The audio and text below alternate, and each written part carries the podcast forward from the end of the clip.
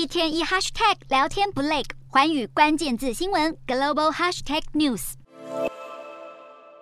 南韩军方从十七号开始展开为期十二天的护国军演，出动陆海空三军和海军陆战队，驻韩美军也派员参加，力求和南韩军方加强合作。虽然是年度例行军演，但今年的护国军演有别于往年，特别设定了北韩核武挑衅的情境模拟，训练部队的反应和反击能力。北韩近来提高军事挑衅的频率，不断以战机骚扰边界，发射上百枚炮弹，又一再试射飞弹，令人担心。平壤政府不久之后恐怕会再次进行核试。专家认为，北韩有可能选在中共二十大闭幕到美国十一月期中选举之间进行第七次核试。南韩总统尹锡悦强调，军方已准备全力应对。美国与南韩军方决定从十月三十一号到十一月四号展开联合空中训练，双方合计将派遣超过两百五十架战机，包含最先进的第五代战机。澳洲空军也将派遣空中加油机等战力参加。这将是美韩二零一七年十二月以来规模最大的联合。军演，大阵仗警告平壤不要轻举妄动。